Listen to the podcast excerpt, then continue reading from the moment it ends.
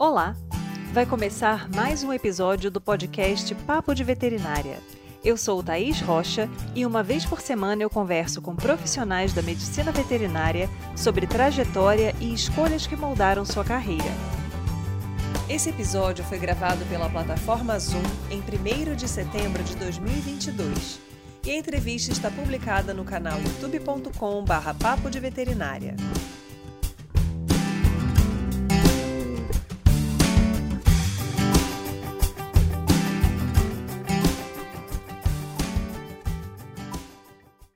Se você tem afinidade ou curiosidade sobre as terapias integrativas, venha conhecer a história de Bruna Aparecida Lima Gonçalves, que nos conta, a partir do seu encantamento pela medicina tradicional chinesa, como ela entrou nesse mundo e começou a trabalhar também com terapia neural, uma abordagem relativamente nova na medicina veterinária que traz diversas possibilidades de tratamento em diferentes espécies animais. Então, seja muito bem-vinda, Bruna. Muito obrigada pelo convite, eu agradeço por estar aqui, muito feliz. Bruna, eu queria começar te perguntando quando você teve o desejo de ser médica veterinária? Minha mãe fala que desde criança eu sempre falei que ia ser veterinária. O meu tio tinha um sítio e aí minha mãe sempre tinha que me chamar no canil, eu ficava sempre no meio lá do, dos cachorros, das galinhas.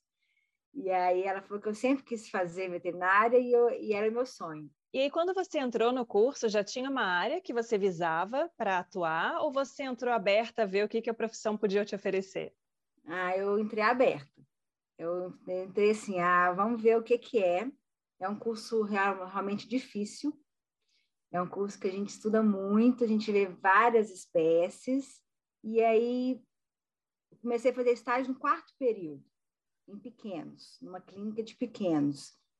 Aí eu já comecei a ver que, a princípio, eu queria pequenos, nos, né, no quarto período, mais ou menos, depois desse estágio. E aí eu fui focando na faculdade em fazer estágio em clínica de pequenos. Mas fiz também equino, fiz estágio em bovino, só não fiz em é, avicultura, a parte de inspeção. Mas aí eu fui sempre aprimorando para pequenos. Fazia estágio no hospital, acompanhava os professores, e aí eu fui aprendendo com os professores mesmo. E aí, quando você começou a ter contato com essa área de medicina integrativa? Foi ainda durante a graduação ou foi depois que você se formou? Na graduação, eu não tive contato nenhum com essa parte. Hoje já é uma realidade, já tem palestras, tem algumas faculdades que têm disciplina, mas é isso que eu estava lembrando hoje. Eu não lembro, na minha graduação, de ter tido nada de integrativo. Eu formei em 2007, eu só fui pensar em integrativo em 2011. Eu cliniquei quatro anos, clínica geral, dando plantão, noturno, final de semana. Em 2011, quatro anos depois que eu formei, aí que eu quis fazer um curso de acupuntura, que foi meu, meu, meu primeiro curso de medicina chinesa, em 2011. Quando nós vamos para a integrativa, e, e aí a partir daí eu fui fazendo vários cursos. Esse você falou, floral, cromoterapia, laser terapia, é, radiestesia, teta healing, reiki, e não para mais. A gente entra nessa área e só vai estudando e gostando. Cada vez mais a gente quer aprimorar, ver resultado nos pacientes e, e não para de estudar nunca. Mas foi algum evento específico que fez você pensar na acupuntura para esse início na integrativa? Ou foi um desejo, uma curiosidade, uma questão mais de realmente agregar ali um valor no seu atendimento? Foi mais uma curiosidade. Eu, desde criança, meu pai sempre nos criou com homeopatia. Eu lembro de eu, eu nunca precisei tomar injeção, remédio, que a criança normalmente tem trauma. E aí eu lembro do meu pai sempre me levando para o médico homeopata. Começou daí, assim, meu interesse. Eu quis fazer uh, pós em homeopatia, mas não achei na época, e achei acupuntura. Eu estava até de férias em Natal com meu marido, e aí me veio um, um clique assim, ah, vou, vou, vou, começar a estudar algo novo. Queria homeopatia, mas me, me apareceu lá no Google, na pesquisa pós-acupuntura aqui em Belo Horizonte. Eu pensei, ah, então é aí que eu vou começar. Eu comecei, adorei, adorei, sim. E aí realmente muda a sua visão. você amplia o seu leque, de, você olha o seu paciente de outra forma, você aborda o seu paciente totalmente diferente. E me agregou muito na minha clínica geral, muito mesmo. E aí é interessante porque a medicina tradicional chinesa ela tem uma forma de ver o paciente, como você comentou, bem diferente daquilo que a gente aprende na faculdade. Né? Então é quase como se você precisasse desenvolver uma outra forma de raciocinar mas, por outro lado, a medicina tradicional chinesa também está muito alinhada com, acho que a maioria né, das outras técnicas que são empregadas na medicina integrativa.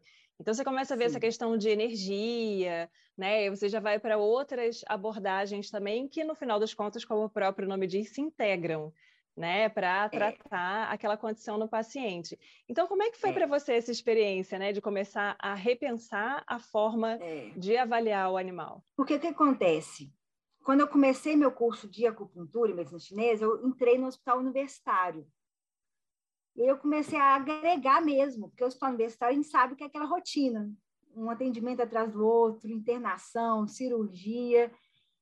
E aí eu, eu entrei junto, comecei a fazer minha pós e entrei para trabalhar no hospital. E eu vi que realmente agrega, sabe, agrega a medicina chinesa com a. A medicina chinesa eu recomendo porque a gente muda a forma de, de enxergar, porque a gente não enxerga só o animal ali, a gente enxerga a relação dele com outros animais, a relação dele com o dono, o dono com ele, alimentação, qual estação que ele piora. Então, a gente começa a correlacionar a doença com a estação, os órgãos com determinado o ponto fraco, né? Vamos pôr assim, órgão fraco.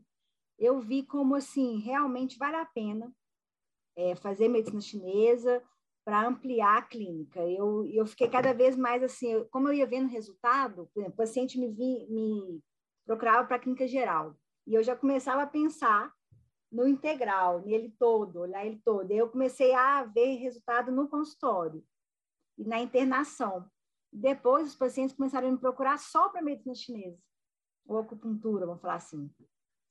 E aí eu, aí eu, aí que eu fiquei, eu estava no caminho certo os animais com dores, né? Tipo assim, já estava tomando anti-inflamatório, não estava respondendo, vomitando, animal idoso, fazia acupuntura não respondia. E aí a gente vai ficando uma, uma, entusiasmado, vendo a resposta do, do paciente e o dono. O dono, às vezes, procura a gente, ó, já está tomando remédio, continua com dor, está com vômito, não melhora, e vê resposta, e até o dono procura tratamento, que é muito bom, é muito gostoso. E é interessante isso, porque hoje em dia a gente já percebe que, como a gente comentou lá no início, né, os alunos já têm um contato prévio, geralmente, com essas outras abordagens, vêm durante a graduação, tem curso. A gente tem alunos aqui até que já faz, começam uma pós-graduação antes da, da graduação terminar, é né, para já começarem a atuar na área, até porque foi o que a gente comentou, né? Uma abordagem bem diferente, assim. É. Então, eu acredito que com o tempo vai ser mais comum, eventualmente, o um aluno entrar na graduação pensando já em Sim. querer trabalhar nessa área. O que na sua época, na minha época, também não era comum. Né? Isso era, era, mais um encontro que acontecia ao longo da vida profissional, de você olhar e falar, hum, isso aqui é bacana, de é. repente é, é uma abordagem interessante para usar. E aí, qual Tem foi algo o passo? a mais, né? Sim, exatamente. E aí, depois da acupuntura e da medicina tradicional chinesa, qual foi o próximo passo que você deu na integrativa? Aí eu fui fazendo, aí eu fiz floral, fiz cromoterapia, fiz laser terapia, fiz um curso intensivo de fisioterapia, fiz eu fiz o terapia, porque assim, fiz terapia neural, a terapia neural eu conheci na minha pós-graduação de acupuntura. A minha, a minha monografia da especialização foi terapia neural e acupuntura. Então, na verdade, foi, foi junto, né? Aí veio a neural, a cronoterapia, o reiki, aí foi, assim, tudo junto, assim. Aí a gente vai, vai ver nos cursos que nos chamam, a gente, vamos pôr assim, a gente é chamado, vê o, o interesse naquele curso e vai indo. E eu, e eu agrego cada vez mais o meu, o meu atendimento é o seguinte: eu vejo que o animal precisa, não é aquele atendimento ah, de acupuntura, de floral, de terapia neural. Depois da abordagem da anamnese, da história de vida, eu vejo o que, que vai ser benéfico para aquele paciente e integro os meus tratamentos. Mas é muito, assim, eu, é muito gratificante, porque a gente mexe com a família, assim, né? a gente, o animal melhora, o dono fica satisfeito, porque o animal doente em casa mexe com todo mundo.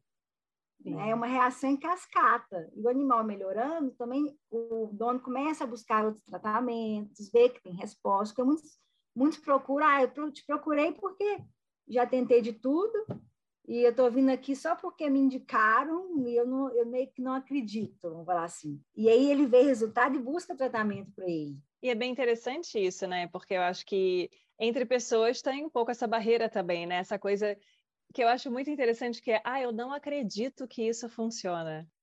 Assim, baseado em que é. você acha que não vai dar certo, né? Porque é aquela coisa, a gente ainda tem essa rotina, infelizmente, né, de muitos tutores que chegam com animal para atendimento querendo uma receita, um remédio, é. a pílula mágica que vai solucionar o problema, que ele vai dar de preferência uma vez por dia só, né? O mínimo de tempo possível é. e aquilo vai resolver a questão. E a gente sabe que em saúde não é assim, né, que se trabalha. Então, eu acho bem interessante, né, esse aspecto. É, o dono tem que caminhar junto com a gente. Eu sou bem sincera com meu, com meu dono, com o responsável do meu paciente. Eu ele tem que ajudar, ele tem, tem que fazer o que a gente prescreve. Então, assim, animal com problema de coluna. Se ele continuar subindo e descendo escada, a gente tira a dor com a acupuntura. Mas aí, se ele continuar a rotina de impacto, vai inflamar de novo. O dono tem que ter consciência e caminhar junto com a gente. E aí, Bruna, fala um pouquinho mais sobre a terapia neural. Eu acho interessante porque, assim, das integrativas, né, dessas metodologias, é a que eu ah, para mim é a mais novidade, assim, aquela que eu comecei a ouvir falar recentemente, eu falei, gente, que interessante isso aqui, eu não conhecia esse negócio. Então fala um pouquinho mais para gente sobre como é. É, eu estou aprofundando na neural de todas. É a que eu dou aula, foi o meu mestrado. É assim, a neural realmente é desconhecida ainda para muitos. A acupuntura ainda é, vamos assim, né? se a acupuntura ainda é, a neural muito mais. A neural, relativamente, é uma, um tratamento novo, tem vamos por 100 anos. Vou falar a história. Ela foi desenvolvida mesmo, começou a ser no, por dois médicos alemães, os irmãos Hunicke. Eles eram médicos e aí eles começaram a ver que os anestésicos locais tinham efeitos terapêuticos. Porque o que é a terapia neural? Um conceito bem assim didático. Utilização de anestésicos locais em baixas diluições, não com um efeito anestésico, mas em baixas diluições, como substâncias dielétricas que vão ativar eletricamente o corpo que está doente. O corpo doente, ele não está conseguindo fazer o seu potencial de membrana. Aquela célula doente, ela não está funcional. Ela não está fazendo a troca de, só de potássio, ela não está funcional. Quando a gente dá um estímulo elétrico na membrana celular ali, ela volta, é como se acordasse aquela célula que estava hibernando esses irmãos começaram a ver os efeitos, os efeitos curativos anestésicos locais e batizaram de terapia neural. A base é pelos russos do nervismo. Porque o que, que eles falam? O sistema nervoso coordena todo o corpo. Quando a gente tem uma célula não funcional, isso reflete no corpo todo. E a terapia neural mexe justamente no sistema nervoso principalmente sistema nervoso autônomo, que é o que a gente não tem consciência dele. Nosso coração bate, a gente respira e não está conscientizando disso. Ou seja, ele funciona, vamos pôr, inconsciente. E ele mexe justamente nisso. A neural, a neural vai ativar justamente o sistema nervoso autônomo. E vai liberando essas memórias teciduais que a gente fala. Que à medida da nossa vida, a gente vai acumulando memórias gestacionais, traumas, cirurgias, traumas físicos, traumas emocionais, e essas, e essas memórias vão acumulando no nosso corpo, que o Bruce Lipton também fala muito disso. E a neural vai ativando essas memórias, vai desbloqueando elas. Que um livro que é muito conhecido da, da, da neural, ele exemplifica a gente como um balde, um barril. Quando a gente adoece, é porque nosso bar, barril entornou, que vai acumulando esses negócios, né? Traumas de infância, perda de alguém, cirurgias, é, separação, perda de pai, e aí você vai acumulando acontecimentos. Quando você adoece, é que seu balde está cheio. Você parou de conseguir autorregular. E a neural vai justamente mexendo nessas memórias que estão fazendo você adoecer. Claro que cada um tem a sua história, de acordo com a história de cada um, a gente faz as aplicações. As aplicações podem ser de várias formas, pode ser venosa, pode ser intradérmico, pode ser é, em gânglios, pode ser intraabdominal, pode ser pontos gatilhos, é, cicatrizes, né, é, pontos de acupuntura. E aí, de acordo com aquela história, a gente vai vai fazendo as aplicações. E cada vez que o paciente chega para você no consultório, ele está diferente, porque você já ativou de uma forma e ele vai, vai como faço descascar a cebola. Ele chega com uma queixa, a gente trata e vai, a cebola vai sendo descascada. As integrativas, no geral, a gente vê o paciente como um todo, aquela visão holística que a gente fala. O que é holística? Realmente vê o paciente todo, né? O, o animal com o dono, com o ambiente, com a alimentação, com tudo. E a gente vai vai ajudando o, o, o animal assim, entendeu? Eu tenho alguns artigos também, é, que no hospital universitário a nossa rotina é muito corrida, vamos falar. Então eu peguei muitos casos que eu consegui ajudar com a terapia neural, que a gente também esbarra muito em custo. Não é todo animal que a gente consegue fazer os exames necessários, não é todo animal que a gente consegue fazer. Às vezes a gente só consegue fazer o básico. Um hemograma, por exemplo, o animal precisa, às vezes, de um exame de imagem, o dono não tem condição. E esses pacientes que foram me despertando para eu tratar neural para eles. Porque, como eles não tinham condição financeira, um tratamento é, completo, eu comecei a fazer neural e comecei a ver dar resposta. Porque a procaína, que é um anestésico local que a gente utiliza, pode utilizar lidocaína, pode utilizar bupivacaína. Ela também tem ação anti-inflamatória e analgésica.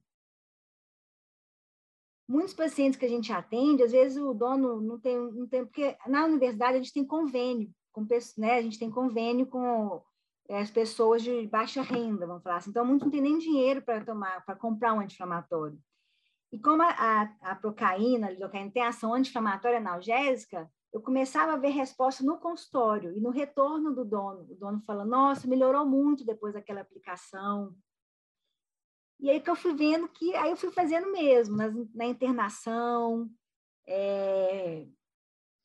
Tem um artigo muito interessante de megasôfago, que a gente publicou, um paciente de 45 dias, perdendo peso, regurgitando, com histórico de pneumonia aspirativa, já tinha sido internado, tomando amoxicilina.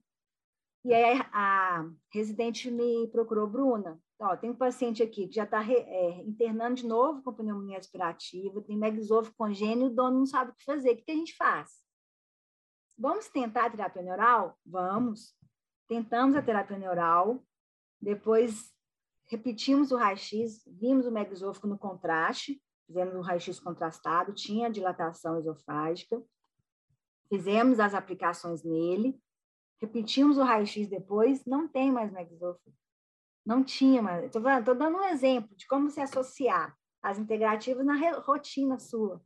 E esse caso me deixou assim, muito feliz.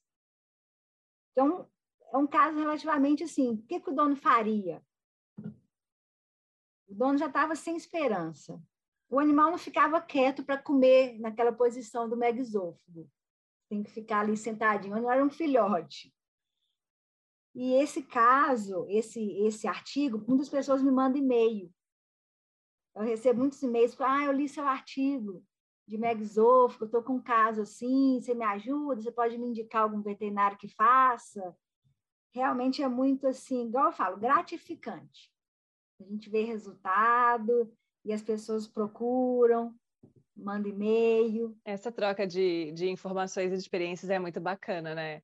Eu acho que, na verdade, é bem pouco frequente, né? A gente publica as coisas e dificilmente alguém procura, né, pessoalmente, falar, ah, então, poxa, aquilo que você publicou, que bacana, né? Tem como me dar uma ajuda aqui? Então, é bem esporádico e quando acontece, realmente é muito, muito interessante, muito legal. E o meu, o meu, mestrado, eu entrei no mestrado na, na Federal, FMG, e aí lá a minha orientadora mexe com acupuntura. E a gente tem um, tinha um ambulatório lá de acupuntura, tem ainda, eu já, eu já terminei o mestrado. E a gente começou a fazer a terapia neural no ambulatório. E aí a minha dissertação foi sobre terapia neural.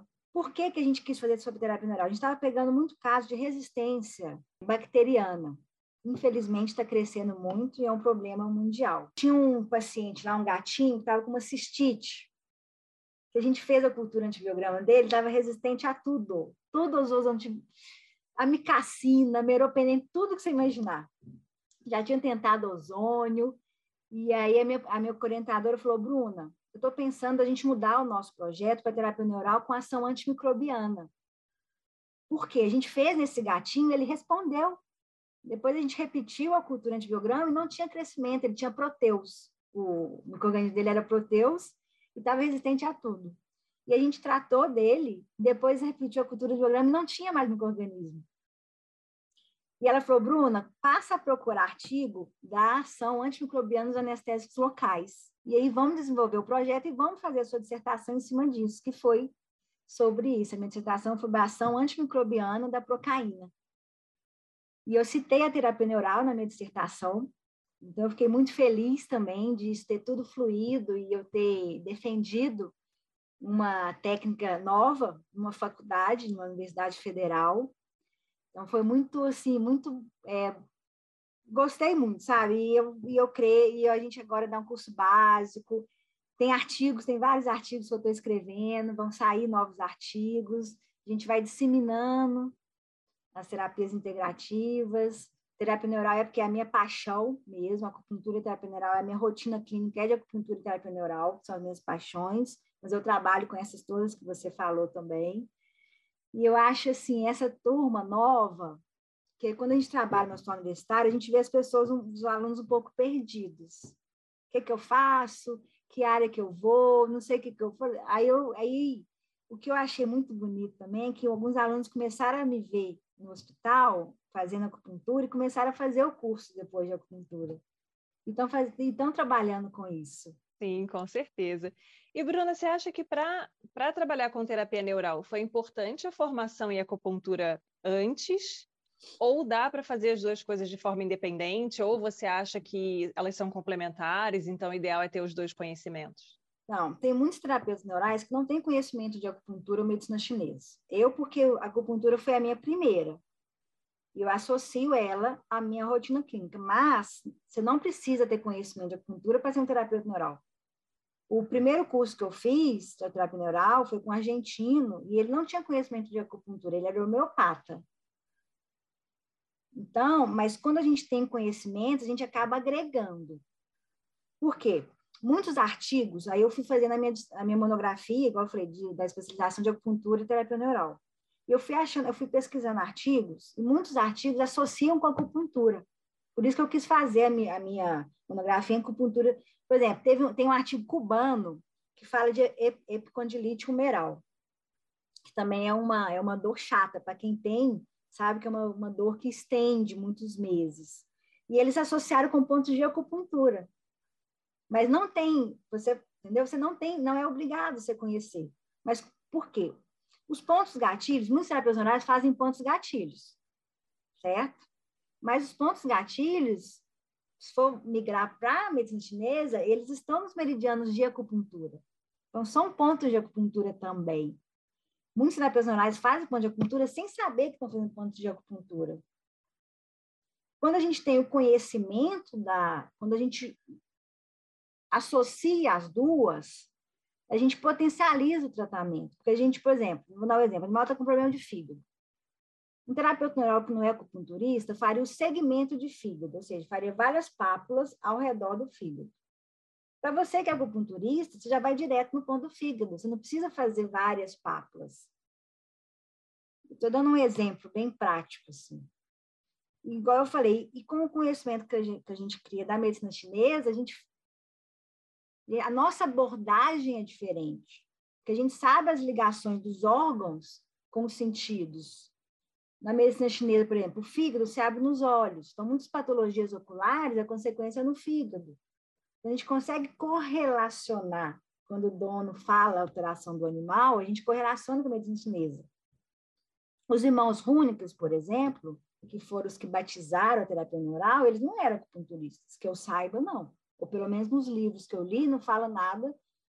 Antigamente, as pessoas falavam acupuntura alemã com a, com a terapia neural, mas, mas não tem relação. Igual eu falei, você pode ser terapia neural sem precisar ter o conhecimento da medicina chinesa mas como eu sou os dois, eu agrego. Porque até a forma de avaliar o paciente é diferente, né? Você pensa assim, porque é uma dúvida que eu tenho, às vezes, são, são questões que às vezes eu fico me perguntando, que como eu sou professora universitária, eu fico, é. a gente acompanha os alunos nessa, nessa questão de estar tá perdido, tem uma afinidade Sim. muito grande por uma determinada área, e aí, às vezes a pessoa quer se fechar muito naquele conhecimento, naquela área específica, e a gente sabe da importância daquele conhecimento mais horizontal, de você ter uma base ampla, Sim. e a partir desse consolidado, você começar a crescer ali em algo que você tenha realmente mais afinidade, mais desejo Sim. de trabalhar.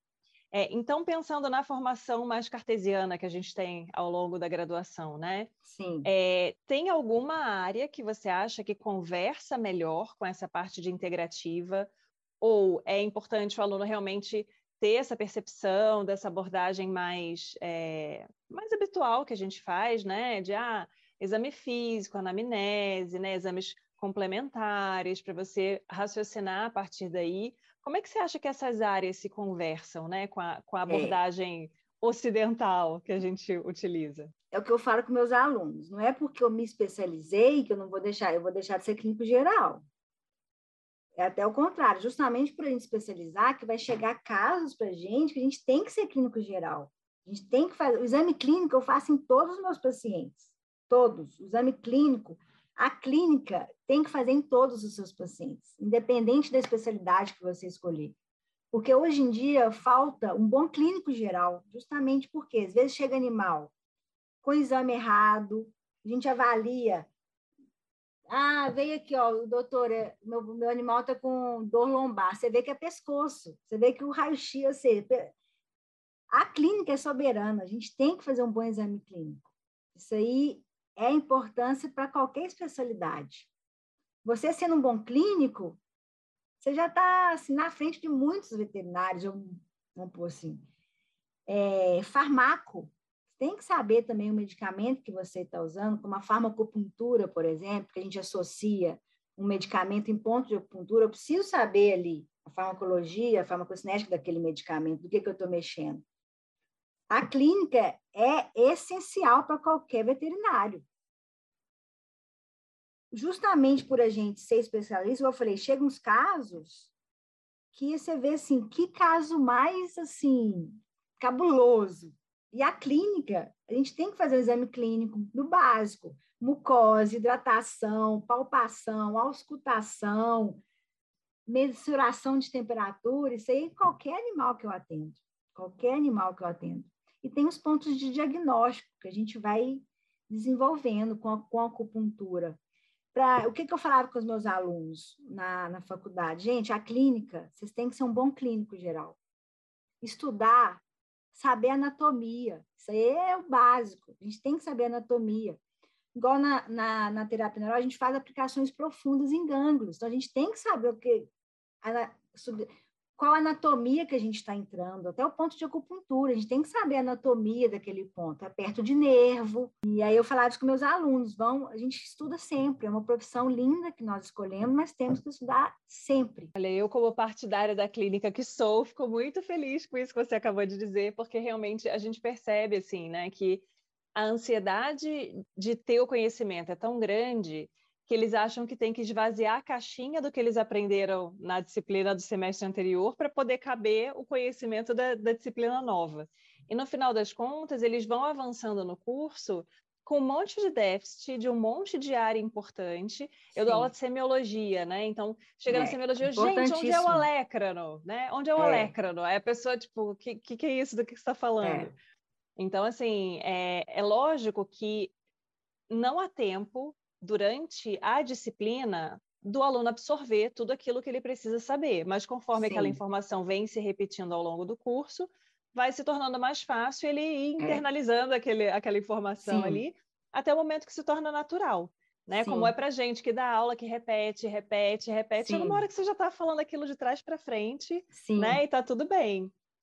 Então, acho que é bem, é bem bacana essa, essa questão, né? Deles realmente é, terem esse enfoque na clínica e às vezes passarem por esse processo de formação, fazer estágio Sim. em vários locais, é, é. experimentarem áreas diferentes, né, para terem uma vivência, até para fazer uma escolha com critério, né, do que eles realmente querem, é. do que realmente conversa com eles, né? Eu fui fazendo estágio, a gente aprende no estágio também, porque concilia a teoria da sala de aula com a prática, então a gente aprende muito mais, é, agrega muito mais. Tem essa mesma percepção que você, eu acho que quando a gente chega em um determinado ponto de amadurecimento, a gente percebe que aquela área chama a gente.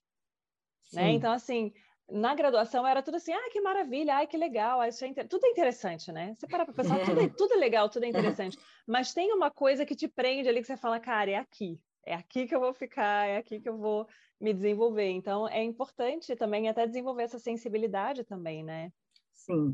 Na, na graduação, eu me interessei muito por anestesia clínica e anestesia. E aí a gente vai, vamos pôr, vai, vai colando nos professores. A gente vai fazendo estágio nos professores que você mais gostou da área. E aí eu e aí o professor me não, vai ler tal artigo, vai vai estudar. Na próxima vez a gente vai fazer tipo uma sabatina do artigo que você leu. Isso também ajuda, nos nos obriga a estudar e tá sempre aprimorando. E essa rotina de estudo, eu fui criando na faculdade, que é um curso, eu falei, um curso realmente difícil, é um curso que eu sempre quis fazer, mas a gente estuda muito, e fui criando essa rotina também pós-faculdade.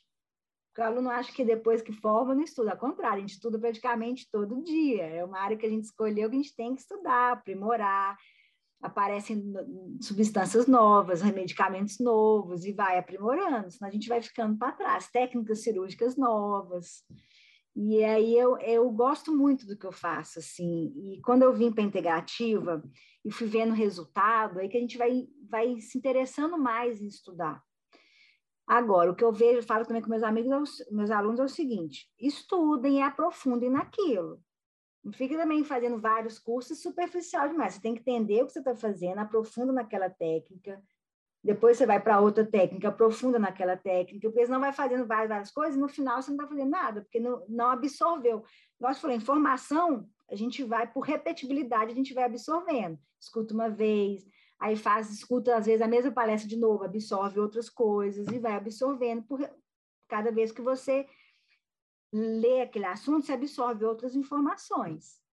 E aí aprofunda naquilo, depois vai, vai para outra área, outra área, outra área, e assim, Aí, porque o que eu vejo é muito assim, é, às vezes faz um cursinho básico, não, aprofunda e já sai praticando sem ter aprofundado, sem ter estudado.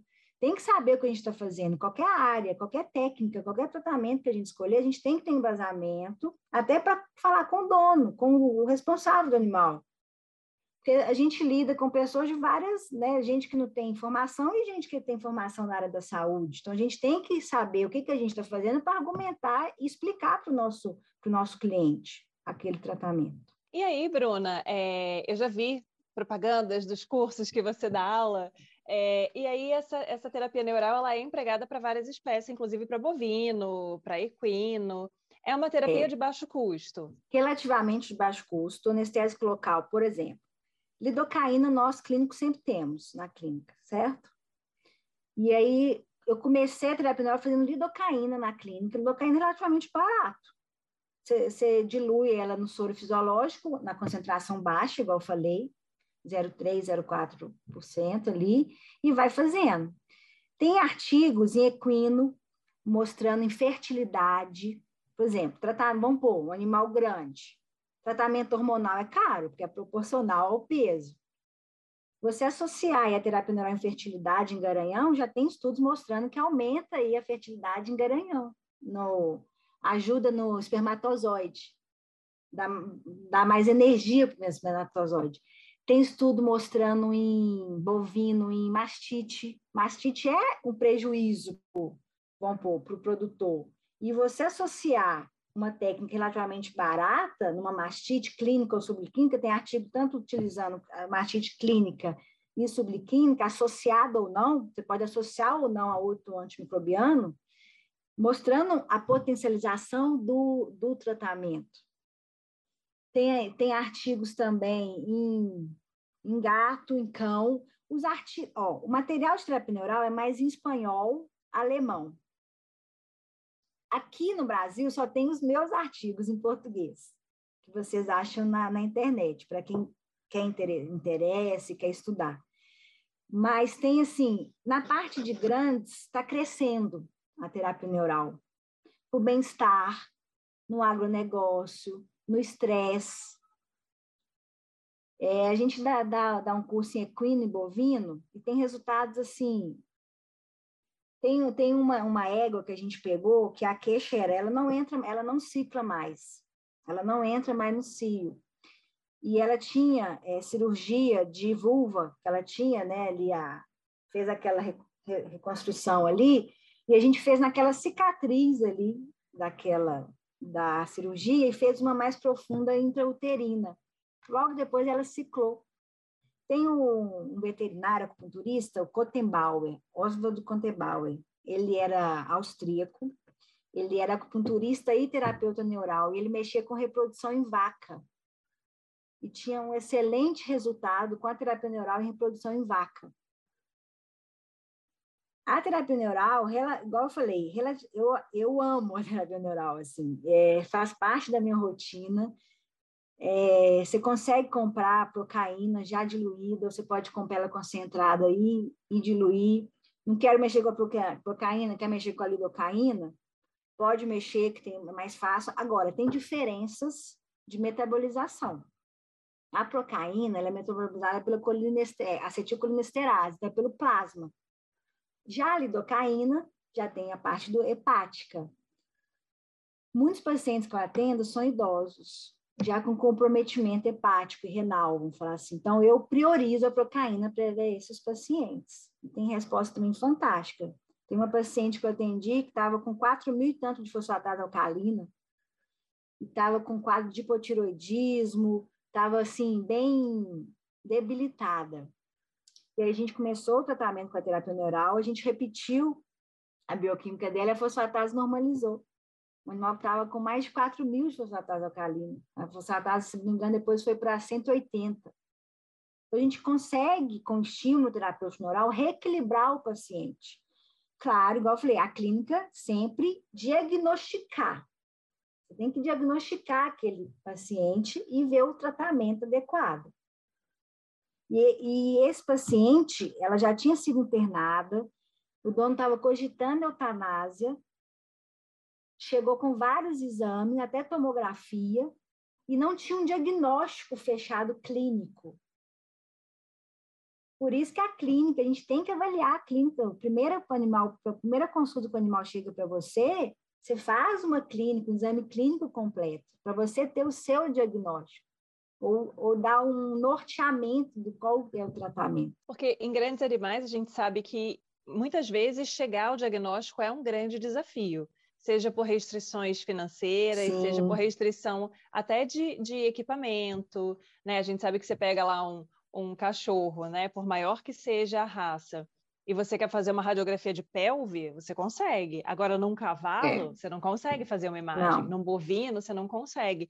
Então, na terapia neural, você precisa de um diagnóstico é, já direcionado, já fechado para fazer a intervenção, ou você consegue intervir mesmo em situações que está meio obscuro, que você não conseguiu chegar a uma definição exatamente do que está acontecendo, mas você já tem. A gente tem que ter um direcionamento, né? Alguma coisa do que está acontecendo a gente sabe.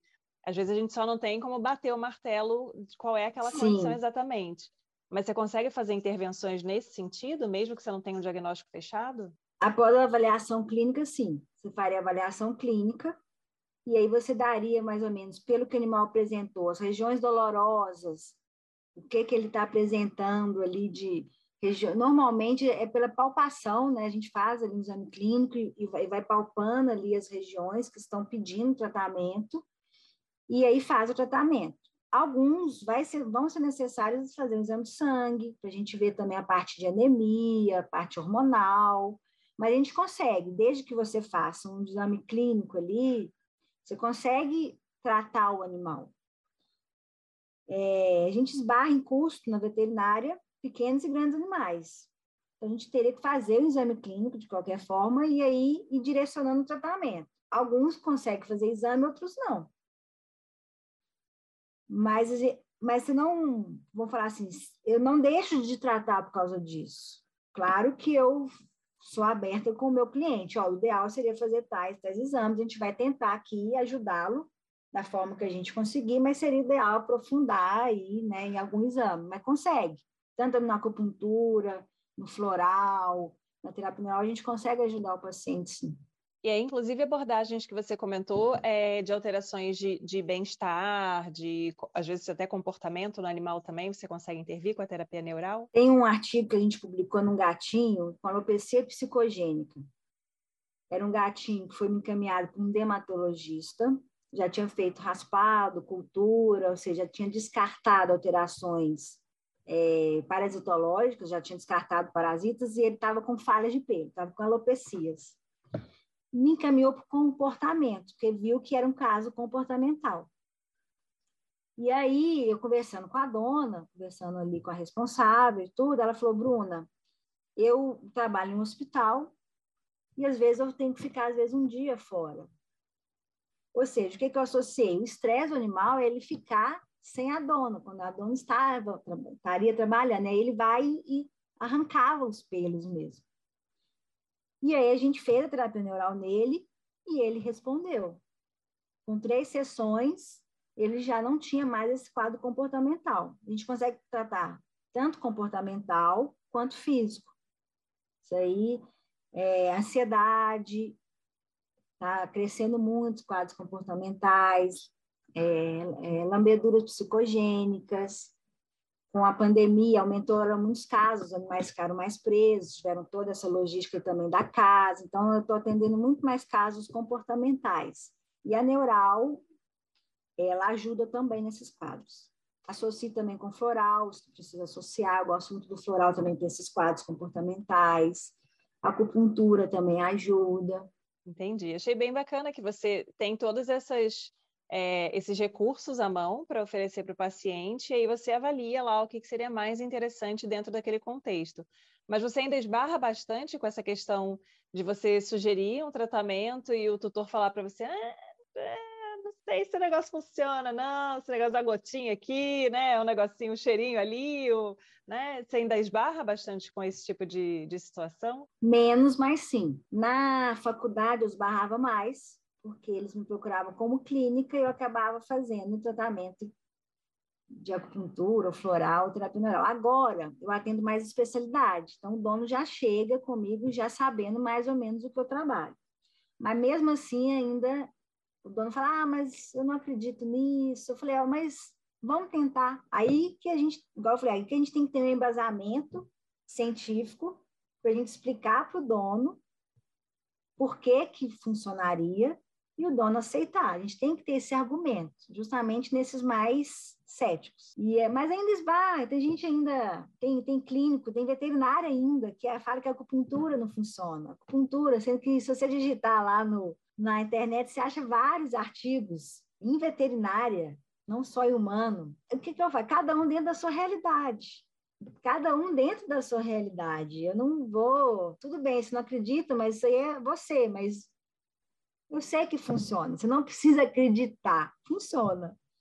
Sim. E aí a gente tem que conversar também com o clínico que nos encaminhou, porque às vezes o clínico nos encaminha, então eu gosto de ter essa conversa com o clínico, ó, avaliei, vou, fazer isso, isso, vou associar tais tratamentos, a gente tem que ter essa, esse bom relacionamento com os outros veterinários que também, porque a gente pega um animal, já está com três veterinários, um pouco, um clínico, um oncologista, um cardiologista, e aí a gente acaba sendo outro veterinário na equipe. Então a gente tem que ter um bom relacionamento entre a equipe, entre os veterinários. E Bruna, o que, que você acha assim que é uma característica é, comum a pessoas que acabam querendo trabalhar nessas áreas?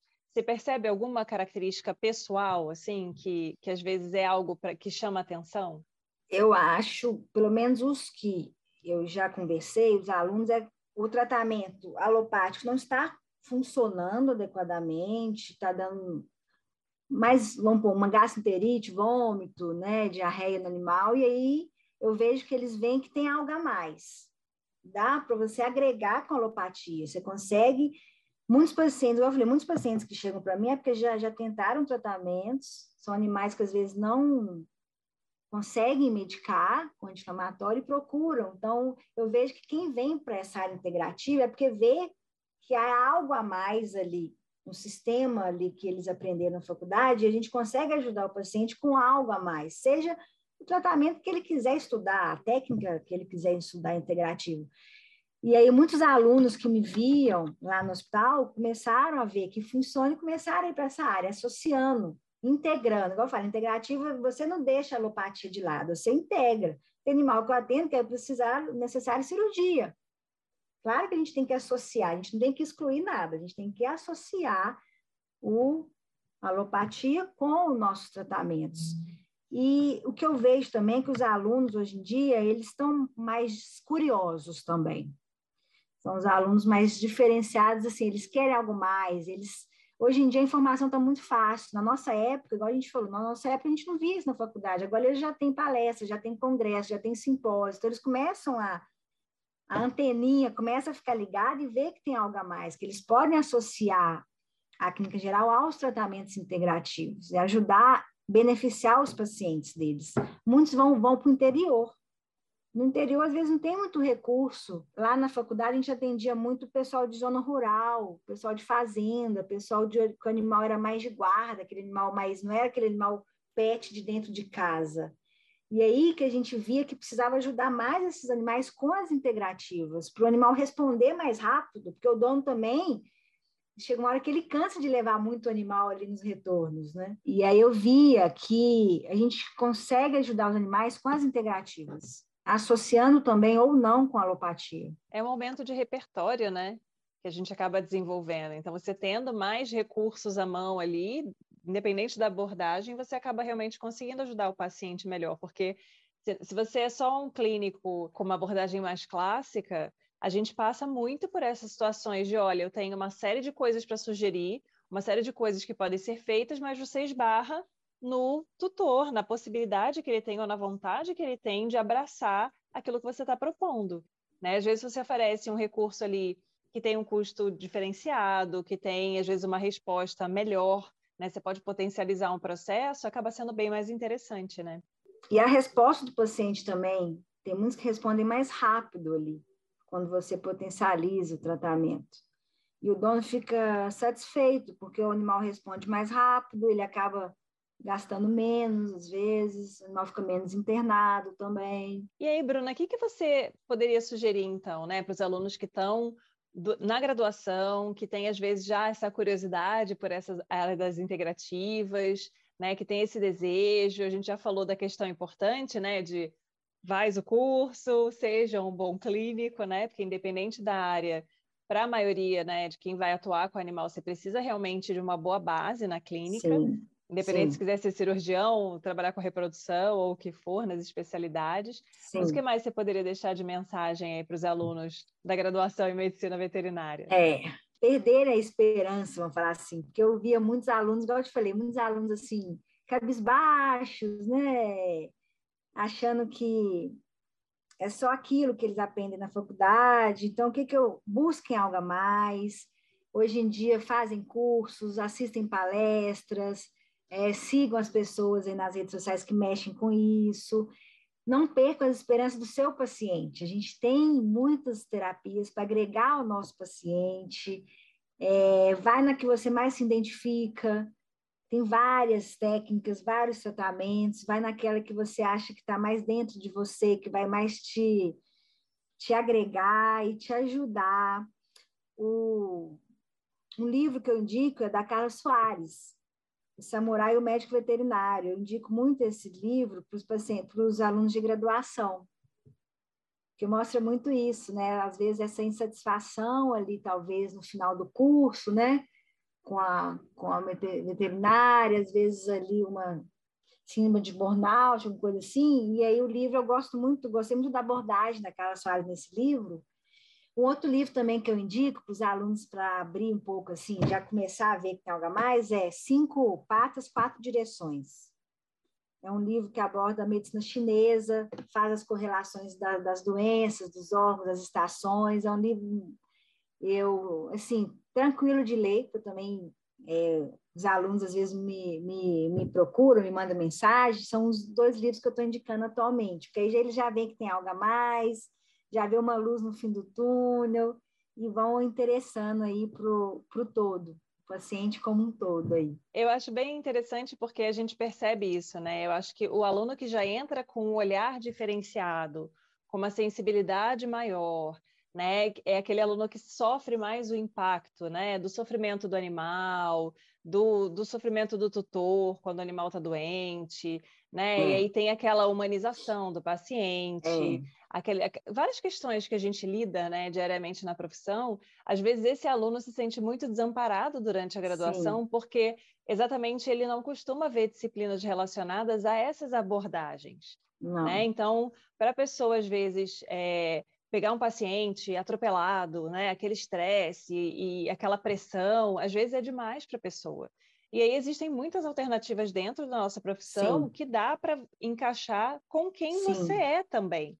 Né? Você não precisa é, entrar numa caixinha que, que você não cabe, né? que não é para você.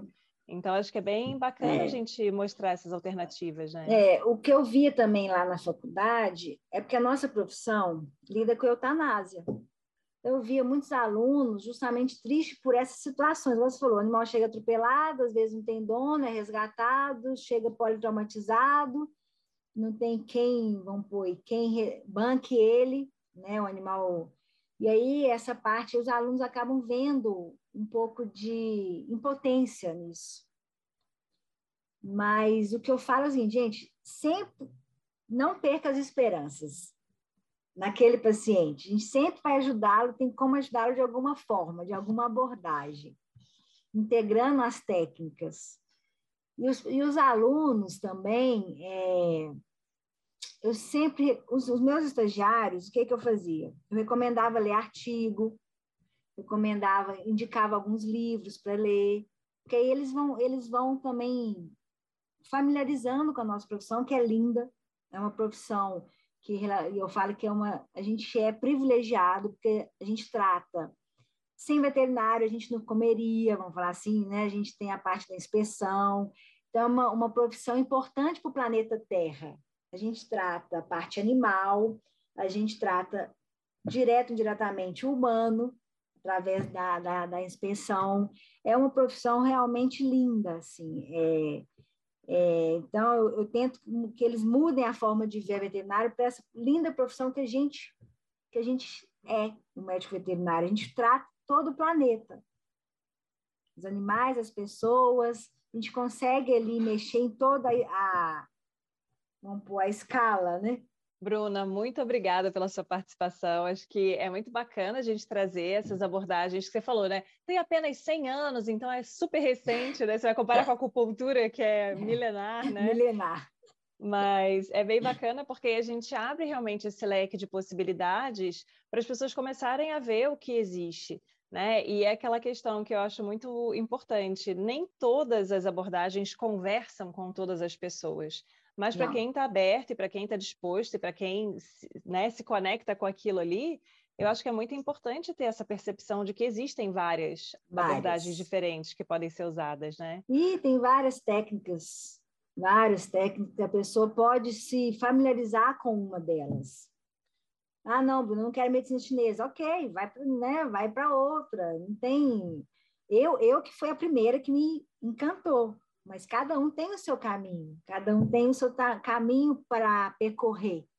Posso, a gente pode auxiliar, mostrar ali, dar, dar conselhos, mas a pessoa que vai andar por ela mesma. Este foi o Papo de Veterinária. Obrigada por ficar conosco até aqui. E não esqueça de compartilhar com seus colegas que também gostariam de saber mais sobre a profissão. Toda quarta-feira temos vídeos novos no youtube.com/barra papo de veterinária. E às segundas-feiras estarei aqui com vocês para mais um episódio. Até lá!